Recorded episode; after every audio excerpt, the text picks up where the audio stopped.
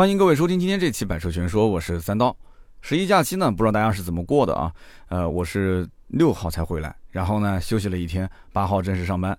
那有没有在高速公路上堵车堵到心碎啊？有没有在景区排队排到流泪的听友？大家可以在评论区告诉我啊。那么我是二号到六号，等于是啊玩了五天的时间。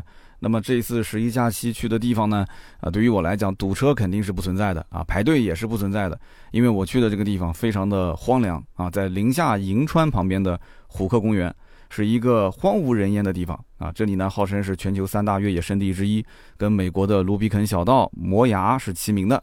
那这个公园里面呢，有难易程度不同的五十一条汽车攀岩越野线路。啊，可以登山，可以越野跑，可以露营，啊，可以自行车速降，可以越野摩托车，可以越野汽车，对吧？就是不能玩手机啊？为什么呢？因为没有信号啊。哈。那么今天这期节目呢，我就把我这次去银川的经历跟大家来说一说啊。你可以当做是一个游记啊，不一定完全是跟车相关的啊。包括在银川的吃吃喝喝玩玩和我的一些奇遇，那么也算大家呢啊，可以在我的节目里面啊做做功课啊，就帮大家做个功课。以后呢，大家如果自驾去银川。啊，可以在当地啊当做是一个攻略来用。那么这次的活动呢，是懂车帝邀请我去的。啊，我真没想到懂车帝还把我这个放到了这个重点邀请的名单里面，受宠若惊啊啊，受宠若惊。那么懂车帝呢，也是第一次举办这个懂车英雄会。懂车英雄会，大家一听到英雄会这个名字呢，啊，可能是有点熟悉，对吧？因为我们都知道这个阿拉善的英雄会，这是国内的越野车迷的狂欢盛宴。从二零零六年开始。啊，国内其实很多越野爱好者都喜欢去沙漠里面玩，啊，沙漠里面呢，就因为沙漠嘛，对吧，就很危险，是不是？也看不到人，所以能去的人都是英雄，就叫沙漠英雄会。那么当初呢，有像翁牛特英雄会，像什么库布齐沙漠英雄会啊，我刚刚是不是发音不准啊？翁牛特啊，翁牛特英雄会啊，库布齐沙漠英雄会。那我们都知道啊，硬派越野车在城市里面代步，就有一种那个浑身上下这个本领使不出来的感觉。那么现在大家都知道城镇化的建设是越来越好，是吧？所以呢，能越野的地方是越来越少。所以啊，很多越野车迷呢，平时就嗷嗷造型，哎，然后呢，找个日子，只要一放假，然后就直接把车就拉到了像成都啊，或者拉到了这个银川啊，然后呢，就找一个地方去活活车，去玩一玩啊，哪怕车给翻了都没关系啊，那回来再修嘛，对吧？也不差这点钱。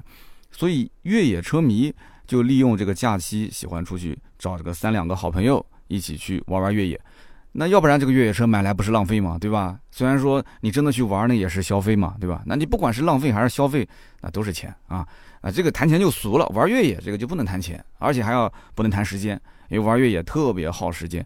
我曾经在节目里面不是举过一个例子吗？就是玩越野这个东西，除了花钱以外啊，花时间特别特别的多啊。然后呢，你最好是有一个呃什么都不干，然后有可以挣钱的项目。你才能去玩越野，要不然的话，你看啊，别人是放羊，你是砍柴，对不对？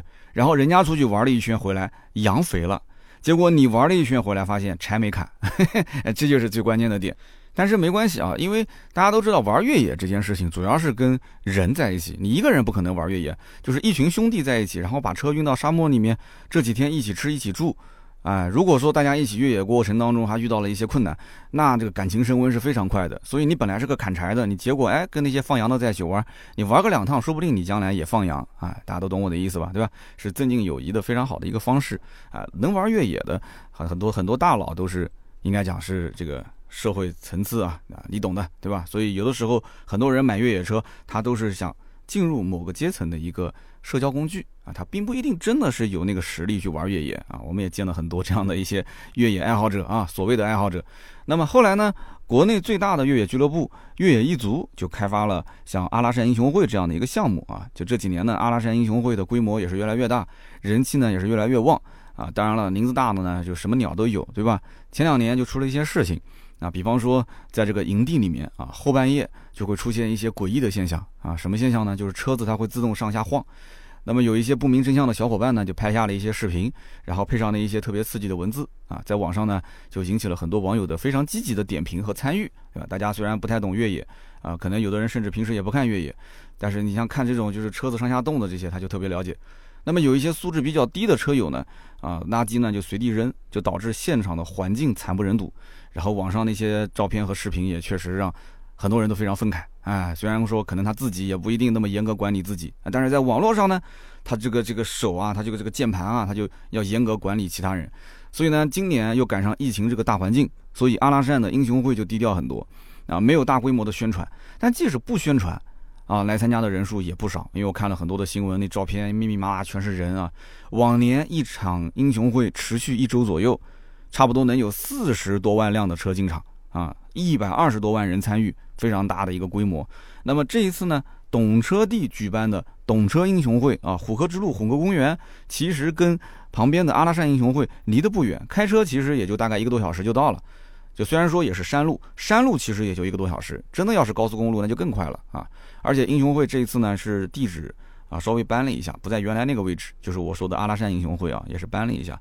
那么这次的这个懂车帝的英雄会，一部分是我们这些 PGC 的内容创作者。啊，就属于职业的创作者，还有一部分呢是平台招募的车友。那么在现场啊，我们呢 PGC 试驾的车型就是啊普拉多或者陆巡，然后呢还有吉普的牧马人呢，这肯定少不了嘛。那么车友试驾什么车呢？我当时就稍微的盯了一下，看了一下，哎，我发现车友试驾的车，呃，大家应该都耳熟能详的日产的奇骏，哈，你没有听错啊，就是在沙漠里面玩的非常嗨的三缸的奇骏。那么这次呢，其实我是真的亲眼目睹奇骏跟着霸道一起在。这个这个贺兰山啊，山间去越野，啊，确实一辆车都没有被救援啊，这都是这个不吹不黑啊。但这里面具体的我们就不展开了，说多了大家肯定说我被充值啊。那么我从南京飞银川呢，大概是飞了两个半小时啊。银川落地之后呢，打车去酒店也花了差不多一个小时。那我住的这个酒店附近呢，有两个地方是可以晚上去吃的啊，一个呢就是。我大众点评搜下来，发现哎，排名非常靠前的叫国强手抓。后来也问了当地人，当地人也很推荐，说这个确实是一个老字号。国强手抓就是吃手抓羊肉的地方。还有一个呢，就是怀远夜市啊，去过银川的人可能都知道，怀远夜市也是当地游客比较喜欢去的地方。结果呢，这两个地方啊，对于我来说啊，相当于都是踩坑了。我觉得印象都不是特别的好。那么首先就是这个国强手抓，手抓羊肉，其实我也吃过不少次啊。大家听我以前的节目，去过内蒙对吧？去过新疆啊，去过很多的一些西部的城市。哎，这个手抓羊肉应该是什么样子啊？手抓羊肉应该是不腻不膻，肥瘦相间。哎，蘸一点点辣椒面啊，吃起来就口感特别的鲜美，对吧？结果呢，这一家店啊，这个叫什么？国强手抓，大众点评两千多条评论啊，而且我看前面全都是好评，我估计多数可能啊有操作的空间在里面。我四点半钟就到了这个店里面，羊排已经卖完了，那我就搞不懂了，这这这两点钟就开始吃饭了吗？啊，四点半就没有羊排了。好，那我就说那点个羊肉吧，然后点个羊肉，等了将近四十分钟啊，左催右催上不来。这店里面也没多少人，也不是说门口排队要排个什么半个小时一个小时，我去了就有位子就坐下来吃了嘛。然后最后一个服务员跟我说羊肉还在等出锅，哎，那我心想等就等呗，你看我等会吃的是这个刚出锅的，对吧？就热腾腾的羊肉。结果端上来呢，那分明就是凉的，那就不是忽悠我嘛？啊，你真是你开玩笑，我吃货，你忽悠我，对吧？那凉的好，凉的就凉的呗，那我就吃了。结果一翻开了筷子一看，上面一层是瘦的啊，盖子一翻开，就把肉一翻开，下面全是油啊，肉少油多，我是边吃边摇头啊。然后呢，还点那个羊肉萝卜汤，这羊肉萝卜汤简直就是洗碗水的水准，真的一点不夸张啊！我可以用我大众点评 VIP 八级的这个这个这个经验给你担保，洗碗水的水准。所以呢，我觉得这家店真的是不推荐。你要唯一说这家店有什么不错，也就是那一份薄饼还不错啊，蘸着那个小青椒吃吃还可以。那最后一结账呢，一百多块钱，价格倒不贵啊，但是我极力不推荐去这家店。什么国强手抓，我算是给大家排了一个坑了啊。那么吃完之后呢，就去了这个叫怀远夜市转了转。那这个怀远夜市其实离我们当时去的国强手抓这个店呢不远，在宁夏有个特点，就是它的街边啊有非常多的共享电单车。我们知道，其实，在很多城市是不允许推广这个共享电动车的。你比方说，在北京，对吧？北京现在好多的共共享电动车应该是取消了吧？南京就从来没见过啊。那么，这个共享电动车呢，是不需要押金，非常方便啊，两块钱是两块钱，多长时间呢？二十分钟吧。然后我们就骑着电动车，哎，就去了这个夜市。但有个问题是什么呢？就是银川的早晚温差非常大。白天呢，你穿个短袖还嫌热；晚上呢，你骑个电单车，你吹着这个风啊，就有点扛不住了。啊，可能也是我年纪有点大了。那么怀远夜市呢，可以逛，但是呢，不要抱太大的期望。为什么这么讲呢？其实就是一个非常非常普通的夜市，没任何特色。而且非常奇葩的是什么？排队最长的，竟然是一家卖羊肉串的，和一家卖辣条的啊。你这卖羊肉串我能理解，那卖辣条为什么排那么长的队，我就不理解了。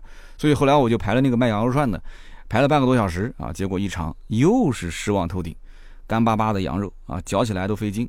后来我跟本地人聊天，然后他们就跟我讲，他说其实怀远夜市之所以人气比较旺，就是因为它周边有几所学校。啊，很多游客不知道是什么情况，就看到哎这个地方人很多，就跟着一起逛啊，结果逛啊人就越聚越多嘛，羊群效应。其实，在银川真正的闹市区，我觉得值得去吃去玩的地方应该在哪儿？是建发大悦城附近啊，至少我这么认为啊。如果当地人有更好的推荐，当然也可以评论区我们交流。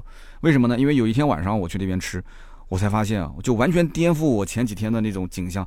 因为前几天我都是在。就是你想还原夜市附近嘛，都是一些老房子、老的住宅区。结果那一天我一去到这个地方，嚯，我才发现这个地方，我跟你说，我要告诉你，这是北京，这是上海啊！我拍张照片给你看，我估计你都相信。啊，旁边是王府井啊，那个地方真的叫王府井啊。然后我们吃的那个地方叫，据说还不错，就是那个店的名字叫据说还不错，啊，是个唱歌的开的，好像叫胡海泉是吧？然后呢？啊，这整个环境，反正我感觉跟那个胡桃里很像啊。然后这就是我当天发现，就这个地方跟我之前看的银川的景象巨大的反差，非常大的反差。所以大家也可以去逛一逛，很好玩。那么我呢是提前一天到银川的，所以呢我会有一整天的自由活动的时间。那么这一天呢，我是带着老婆孩子去了一趟沙湖景区啊。我相信很多人应该也去过是吧？如果是去过银川的话，这个景点应该是必玩的。沙湖景区是在石嘴山市，也就是说我从银川。早上大概九点钟我就要打车过去了，一个多小时要到，一个多小时呢，打多少钱？打一百二十块钱的打车费啊，非常有意思。往返应该讲是两百多。结果呢，回来的时候呢，因为这个景区里面啊，时间呢也还好啊，大概五点钟左右。我说我来看一看有没有顺风车。那大家知道我这个金牛刀啊，有的时候就特别喜欢省钱。虽然说这个这个五十多、一百多，这个哎呀，也就是差了一半，但是能省不省吗？是不是？结果呢，我打开顺风车，我一看，哎。还真的有三四个车主啊接我这个单子，就是顺路百分之九十五。那你说我我我不发一条顺风车的单子试试看嘛？所以我就发了，结果发出去，从沙湖返回我的银川这个酒店只要五十多块钱。我的天哪，开一个多小时啊！晚上开的更慢，晚上开了估计有两个小时，才花了五十多块钱啊！然后我媳妇儿就一路上在感慨说：“哎呀，早知道上午也我们也顺风车去了。”我说上午顺风车还真不一定能打到。首先早上大家都赶时间，是吧？然后呢，很多车主其实应该讲是从临夏，呃，肯定是要往这个市区，就是从市区出去往石景山那边去办事情，所以你也赶时间，他也赶时间，你们俩的时间不一定能合上。然后呢，第二一点就是上午你出发的话，他这个顺风车啊，有可能他是送人出城，他不一定是空车，所以他也不一定能带得了你。但是晚上就不一样，晚上他从这个石嘴山沙湖这个位置，他办完事情了，他空车返程，啊，他空车返程的话呢，顺带啊带一组客户赚点小钱，赚点油费，这个很正常。所以顺风车这个小技巧，我觉得大家以后在啊最好是白天用啊，这个东西晚上用，反正我觉得滴滴其实反正打车也不一定那么安全，是吧？呃，我分享给各位，也算是帮大家旅游的时候啊，在银川旅游可以省点小钱，也算是一个小干货啊。那么这个沙湖景区呢，我是玩了一天。这个地方呢，跟大家得好好说一说，非常适合带孩子去玩。在这个里面呢，可以看花、看鸟、看沙雕，还可以玩沙滩摩托车、水上摩托车，可以骑骆驼，可以滑沙。那我觉得最有意思的就是滑沙了啊，因为平时我们在城里面肯定玩不了沙。那么这个滑沙有两种方式，大家记住了啊。第一种呢，就是你到景区里面自己买一个滑沙板，然后呢，你随便找一个山坡，你就直接往上滑就可以了，没人管你的。啊，这个滑沙板景区内卖四十块钱，魔宝也就值二十块钱，但是这个不重要，景区贵一倍很正常，对吧？但是有个问题就是这个东西吧，你用完之后基本就没用了，就未来几年之内你你要不去沙漠，你基本上肯定不会用，而且你就算去沙漠，你也不可能说从家里面把这个东西背上飞机，然后再下了飞机再去景区，哎，你不会干这个事情的，你这这非常难拿，就非常大，又不好绑，又不好装的，对吧？但是这个东西你扔掉又可惜，而且又污染环境。对吧？你不扔又拿在手里面碍事情，你不可能有游客把这个东西背上飞机带回家的。所以说，我觉得啊，这个东西应该是怎么操作啊？景区完全可以在出口的位置设置一个低价回收处，啊，怎么回收呢？你也不要给他钱，给他钱太费事情了。你可以用滑沙板换饮料，对吧？景区的饮料本来就贵，大家算一算，那饮料就十块钱一瓶，哎，一个滑沙板收回来，你给他一瓶饮料。那他会认为说，哎，你看，就等于是换了十块钱，是吧？那那总比扔了好，对吧？所以呢，实际上你回收的成本，这个饮料的成本，对于景区来讲，可能也就是两块钱左右。那么景区拿着这个收回来的二手的滑沙板还可以再用啊，你放到景区里面，新的板卖四十，二手的卖二十不就行了吗？你开玩笑，十倍的利润啊！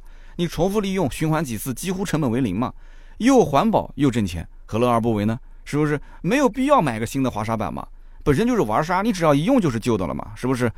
那么景区呢，还有一种滑沙的方式是怎么滑呢？就是你往里面走啊，快要走到头的时候，在那个沙雕的旁边，它是有电梯可以上下的。你不要小看这个电梯，我跟你讲，其实你看似是花了四十块钱，你可以无限次玩，但是我告诉你，你滑个两次你就不想滑了，因为你滑下去很爽，但是你上来的时候非常的惨，非常非常的惨，因为那个沙本身就很细，你踩下去之后一脚深一脚浅，你根本就使不上劲。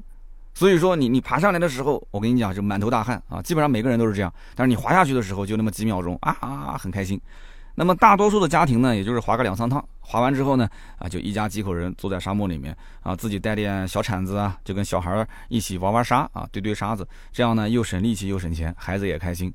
然后这个沙壶里面呢，还有一个那种小鞋套，二十块钱一副，我就不建议你买了啊，因为我看到很多人啊，就穿了鞋套也没用，因为你要如果是玩滑沙的话，你滑下去再爬上来，你什么套都没有用啊，什么套都没有用，你鞋子里面肯定会有沙，鞋子里面有沙，你要如果没有这个鞋套，你还可以哎，比方说脱下来抖一抖，你要有这个鞋套，你更麻烦。我跟你讲，就除非你不走沙漠，或者是偶尔在沙漠的周边走一走，你买个鞋套可以啊，你只要进沙漠里面玩，意义不大。那么来银川这种沙漠景区，一定要玩什么呢？就玩那种独有的项目。就像以前我去青海湖玩的时候，也是，你看到什么项目，内地玩不到，对吧？你只有到这个地方西部这个城市来玩，你就去玩它。那比方说骑骆驼，那骑骆驼不是什么地方都有的，是吧？有些地方骑骆驼就是给你拍个照片啊，就一只骆驼它也不走，就就站那个地方给你拍。但这个骑骆驼跟拍照片不一样，它是真的在那个沙漠里面走一圈。啊，那个骆驼驼峰一颠一颠的感觉非常好啊。那我之前呢，因为出差经历比较多啊，我是骑过骆驼的，但是我们家媳妇儿跟孩子没骑过，所以他们俩呢是冲着这个骑骆驼来的。结果呢，哎，找这个骑骆驼的点，告诉我们说是在景区的最里面。然后我们走了好远好远，其实玩沙已经玩到三点半了，然后去找骑骆驼又走了将近半个小时。结果呢，哎，走到了这个骑骆驼的点，发现一只骆驼都没有，所以我们当时就傻眼了，我们就问工作人员说是什么情况。然后工作人员就跟我们讲说，因为疫情，骆驼被拉去打针了。哎，我就纳了闷了。十一黄金周，你难得的，对吧？我们是难得的休闲度假的好时机，你是难得的赚钱的好时机。我这捧着钱给你赚，你竟然把骆驼拉出去打针了。这一年三百六十五天，这什么时候不能打？就就就一定要在十一黄金周打针吗？啊，这景区是不差钱，还是想说给这个骆驼好好的放个假，休息休息啊？所以大家呢，下次去这种沙湖这种地方玩，或者骑骆驼的地方玩，你最好提前啊，给这个景区打个电话。你说不定这个骆驼哪一天它不在啊，别到时候空跑一趟。这个景区里面吃饭也很有意思啊，就是沙湖景区，就明明有那种室内的炒菜的餐厅，但是他就把这个餐厅设置在最里面最里面，啊，就靠近那个乘船的返航的那个位置，我就觉得很奇怪。哎，能走到那个位置的，基本上都是准备离开就准备走的啊，出园的这个游客。而大多数的游客呢，其实进了园区之后，看到旁边有个小土坡，然后在那边滑沙，他就不会往前走了。然后大家要是玩累了，旁边有个水吧，就直接在水吧买方便面、买火腿肠就解决一下。所以那个饭店开的位置，我觉得非常的奇葩。但凡这个景区把那个饭店跟这个水吧两个位置调换一下，我告诉你，这个饭店的应该讲利润直接翻番啊！你信不信？直接翻番。所以这个我就不知道他是怎么想的，是真的这个沙湖景区没有这种从客户角度出发去思考问题，还是说他根本就不差钱啊？这个景区本身本身就是个非盈利的一个景区，我不知道他是怎么想的。反正不管是出于游客的方面也好，还是出于啊景区的这个盈利也好，我觉得它的整个的服务设施是有非常大的优化空间的啊！稍微优化一下，这整个收入肯定能翻好几倍啊！所以呢，以上就是对这个银川这个沙湖景区游玩的一些介绍啊，分享一下我的心得，希望对大家有用。那么今后呢，大家如果去银川玩儿、去沙湖玩儿，有什么问题，你也可以在小红书上关注我“金牛刀的消费观”，很多人都加我了，是吧？“金牛刀的消费观”，你把它当成是我的微信就可以了，你随时可以私信我。虽然现在这个小红书后台私信真的是太太多太多，就前段时间都有人抱怨了，我回的非常慢，就不能说是那么及时。但是呢，你放心，我看到了我会回的啊。那么。虎克之路呢，我们就接下来好好的聊一聊了。这个虎克之路、虎克公园啊，它其实全称叫虎克越野运动公园。这个地方呢，其实有几十条的线路是可以给越野车玩的。那么每一条线路呢，啊，相关的专业人员他会给他打一个评分，啊，比方说难度一到九颗星啊是几颗星，风景一到五颗星啊几颗星，还有就是翻车指数，就是这个路段对吧？翻车的可能性大不大？那么我们这一次去体验的路线，我觉得难度最多算是两颗星啊，风景呢，我觉得应该算是三颗星吧。啊，你要说翻车指数，我觉得最多最多一颗星啊，还好没什么容易翻车的地方。但是呢，有一天上午，活动方让我们自由活动，啊，就给了我一把普拉多的钥匙，然后说随便我们怎么开，然后就临走叮嘱了一句说注意安全啊。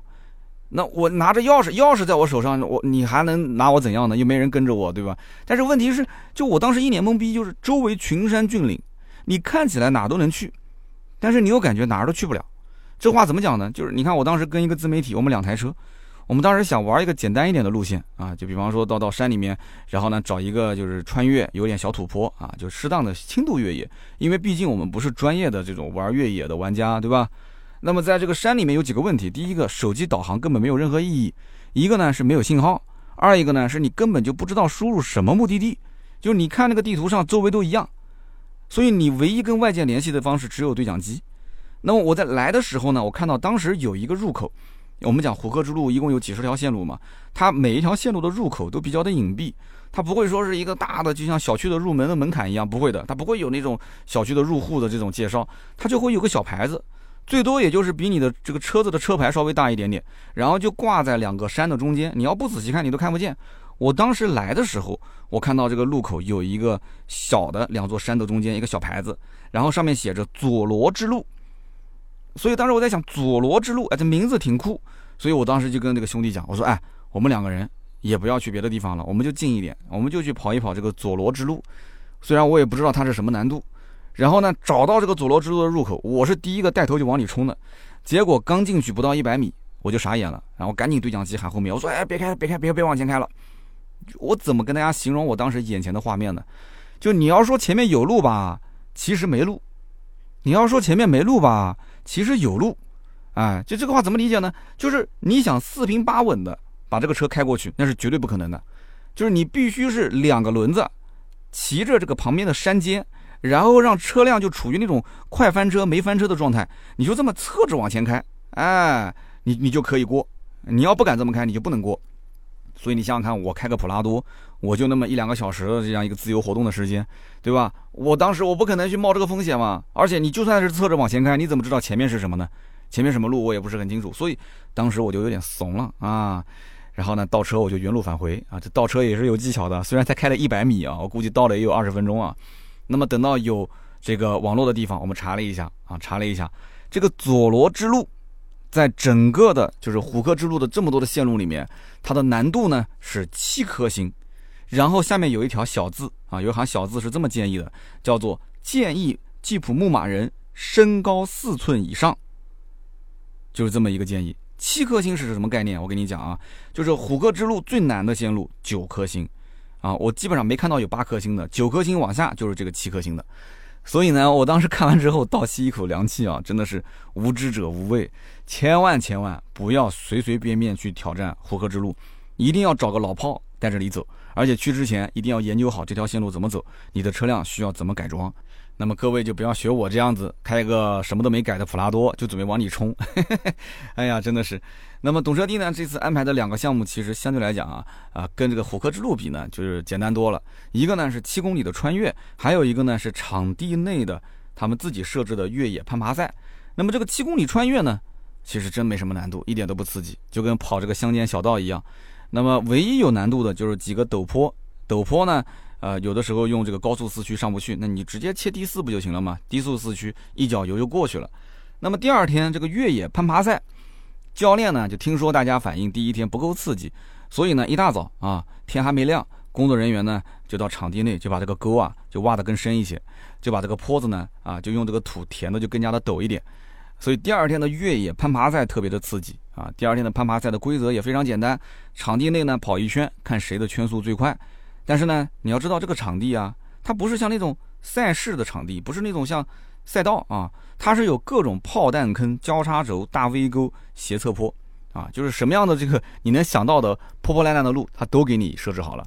那么如果说你要想在这个场地里面一味的追求快，那你只有两种可能性，一个呢就是颠到你怀疑人生。第二个呢，就是车辆肯定是伤痕累累，那当然了，也不是自己的车。请问如何在越野赛道里面把速度跑快？答：开别人的车啊。那么当然了，速度过快也会有翻车的风险。那么大家都是呃汽车媒体，但参加活动也都不是来拼命的嘛，对吧？所以呢，前几位选手开的是比较保守的。啊，你比方说像这个老谢，大家都比较熟悉的谢宗恒是吧？都比较保守的，还有包括那个最近 B 站特别火的像陈景啊，那也是比较保守的。那基本上呢，速度都是在一分啊二十二十几秒、三十几秒、五十秒，那大概是这么个成绩。那么等到后来呢，选手都比较熟悉了路况以后，哇，这速度就越来越快了。然后呢，我是中后上场的，大概二十多个人，我是中后段上场的。那么我跑了多少呢？我跑了一分十五秒啊，这个成绩应该讲还不错是吧？我当时呢，这个成绩是位列第一。但是啊，但是什么呢？但是就是我可能是过于的追求速度了啊，人嘛，年轻人都有好胜心啊，对吧？就结果呢，我是有一个深沟啊，一个深沟左前轮掉进去了啊，罚了五秒；还有一个地方呢是碰了个杆子，罚了三秒。所以我最后的成绩是一分二十三啊，最终呢无缘前三，稍微有些遗憾。但是总体来讲，这一次的这个应该讲攀爬体验啊。呃，还是有些难度的，就它的整个的难度刺激程度，跟以前我参加的任何汽车品牌参加的这种越野项目，应该说要强上数倍啊。包括像路虎的发现之旅，包括像路虎的莫干山的这种越野体验营，应该说这个难度啊，刺激程度都要稍微的强一些。那么我觉得说懂车帝这个第一届的懂车英雄会啊，应该讲是在摸索当中啊，就据说从决定举办到实际落地也就不到一个月的时间。那么场地的布置也就花了两天的时间，两天的时间啊，你可以到时候去懂车帝去搜一搜，你就搜“懂车英雄会”，应该能看到很多的视频，包括我的视频，这两天在呃抖音平台、B 站平台都会发，啊，我们的公众号应该也会发，大家可以看一下。那么像这种活动啊，应该说是风险系数比较大的，办一场下来确实不容易，你就是什么问题都不出啊，就是安安全全的能结束就已经非常不错了。所以第一届呢，应该是安全为主，主要是试个水。那么，据这个平台的工作人员讲啊，这个懂车英雄会后面是每一年都会举办，时间点基本上就是在这个十一期间，跟这个阿拉善的英雄会应该就是重合的，两个时间点是重合的。所以说，后面的这个每一届的内容应该会越来越丰富，然后项目也会越来越刺激，规模应该也会越来越大。所以呢，大家以后如果不想自己去虎河公园玩，你可以关注关注像懂车帝这样的平台，每一年你可以在这个十一之前啊啊报名参加，跟着他的大部队一起去玩。那么这一次的银川之旅呢，应该说前几天老婆孩子都挺开心的，但是后几天呢，啊，就两俩就是抱怨比较多了。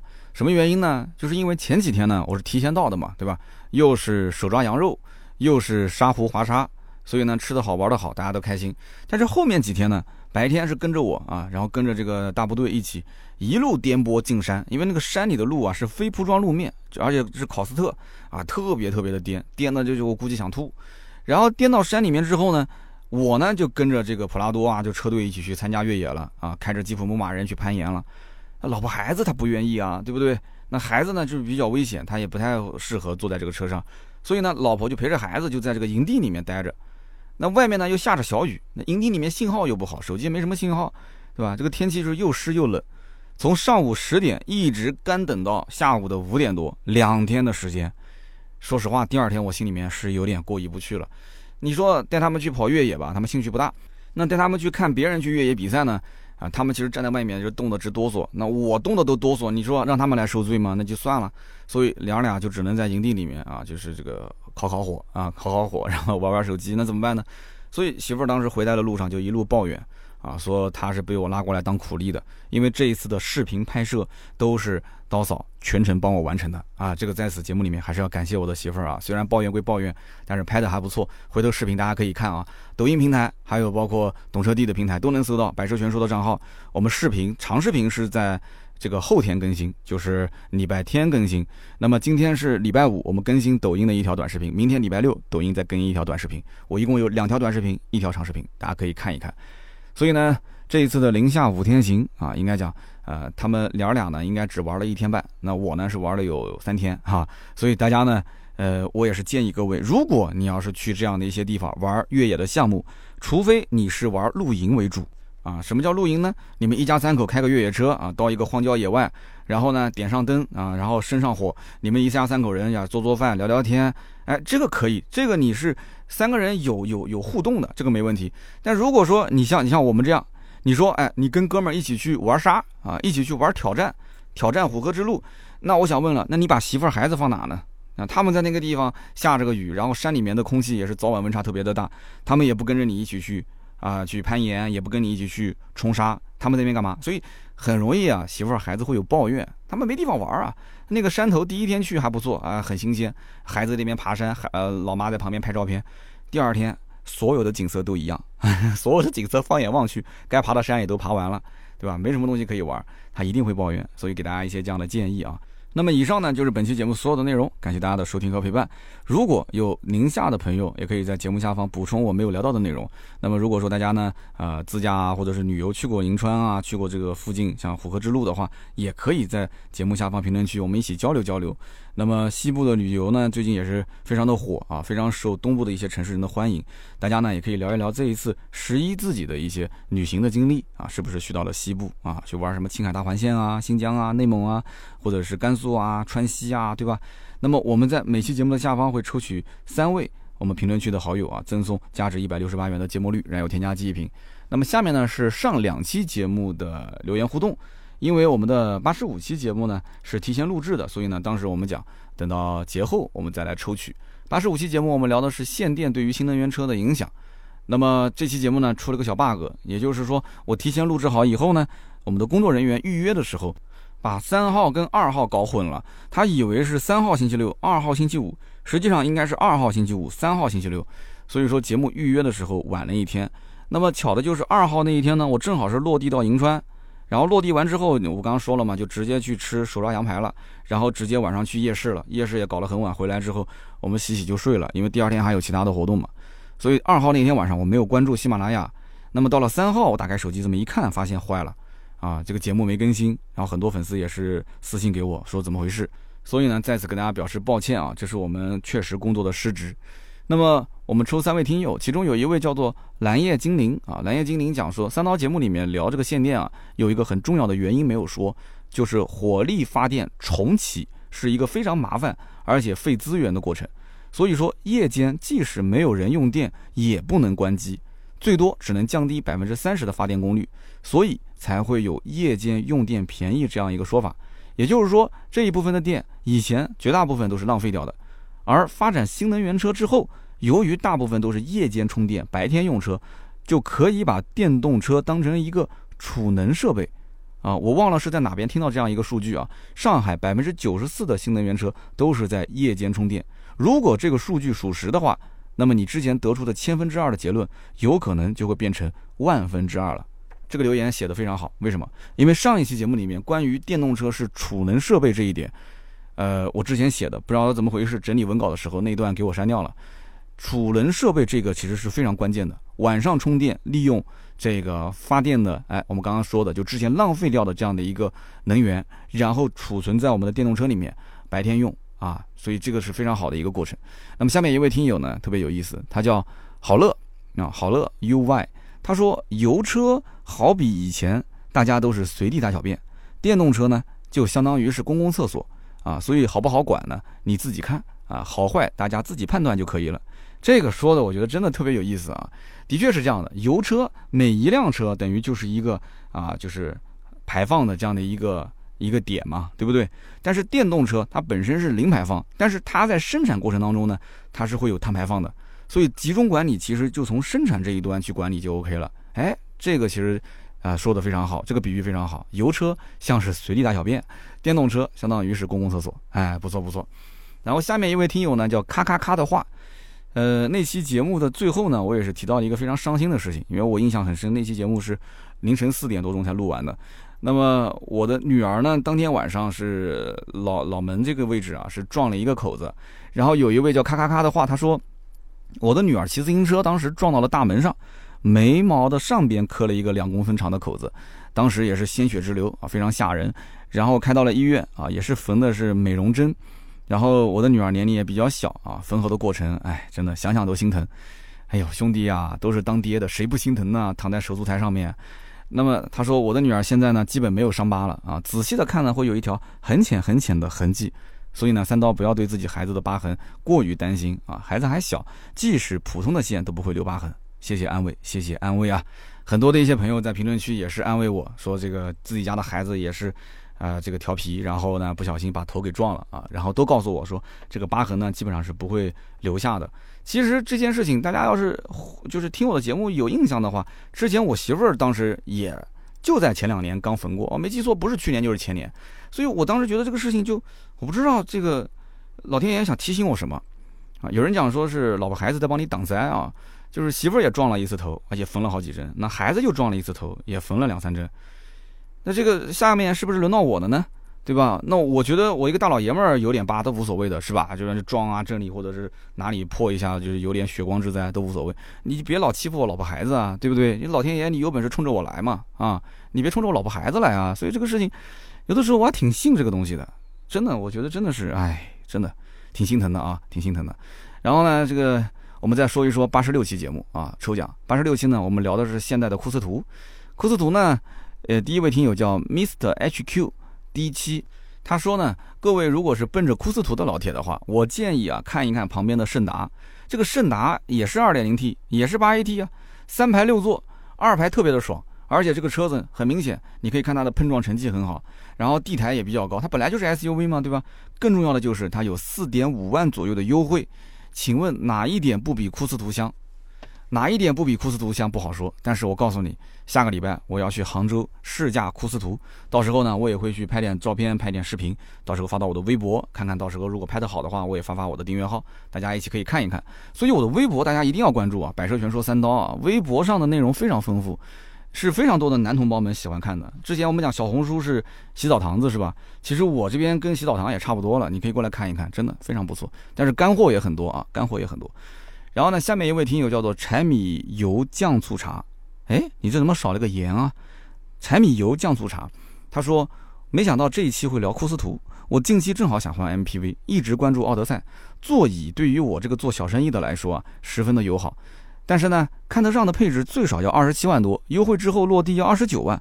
哎呀，我实在是囊中羞涩。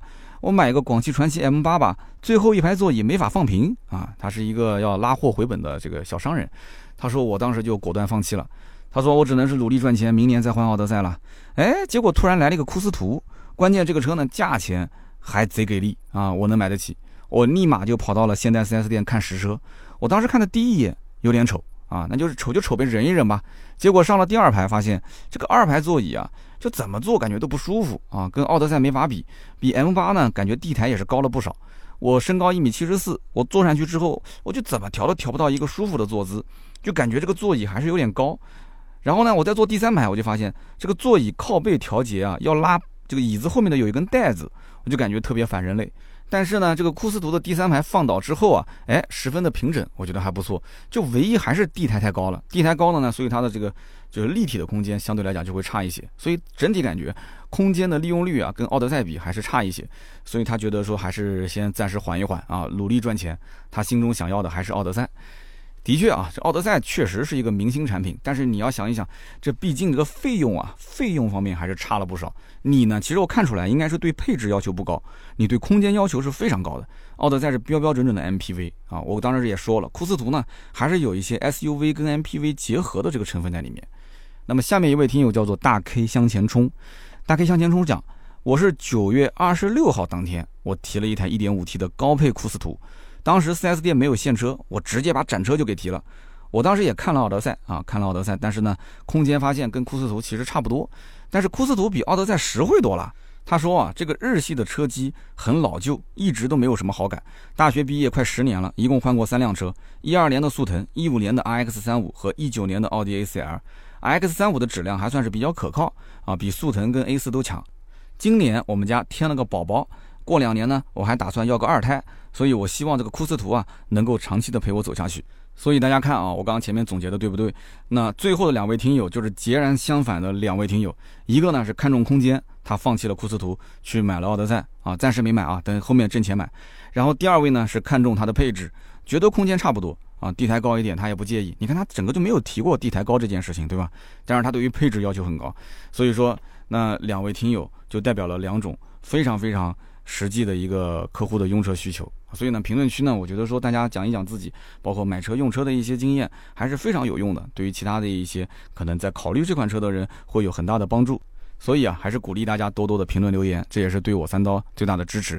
那么最近几期节目呢，啊，一方面呢选的都不是一些热门话题，你比方说像新思域啊、新雅阁啊，啊，包括像丰田的亚洲龙啊这些，我们都没有聊。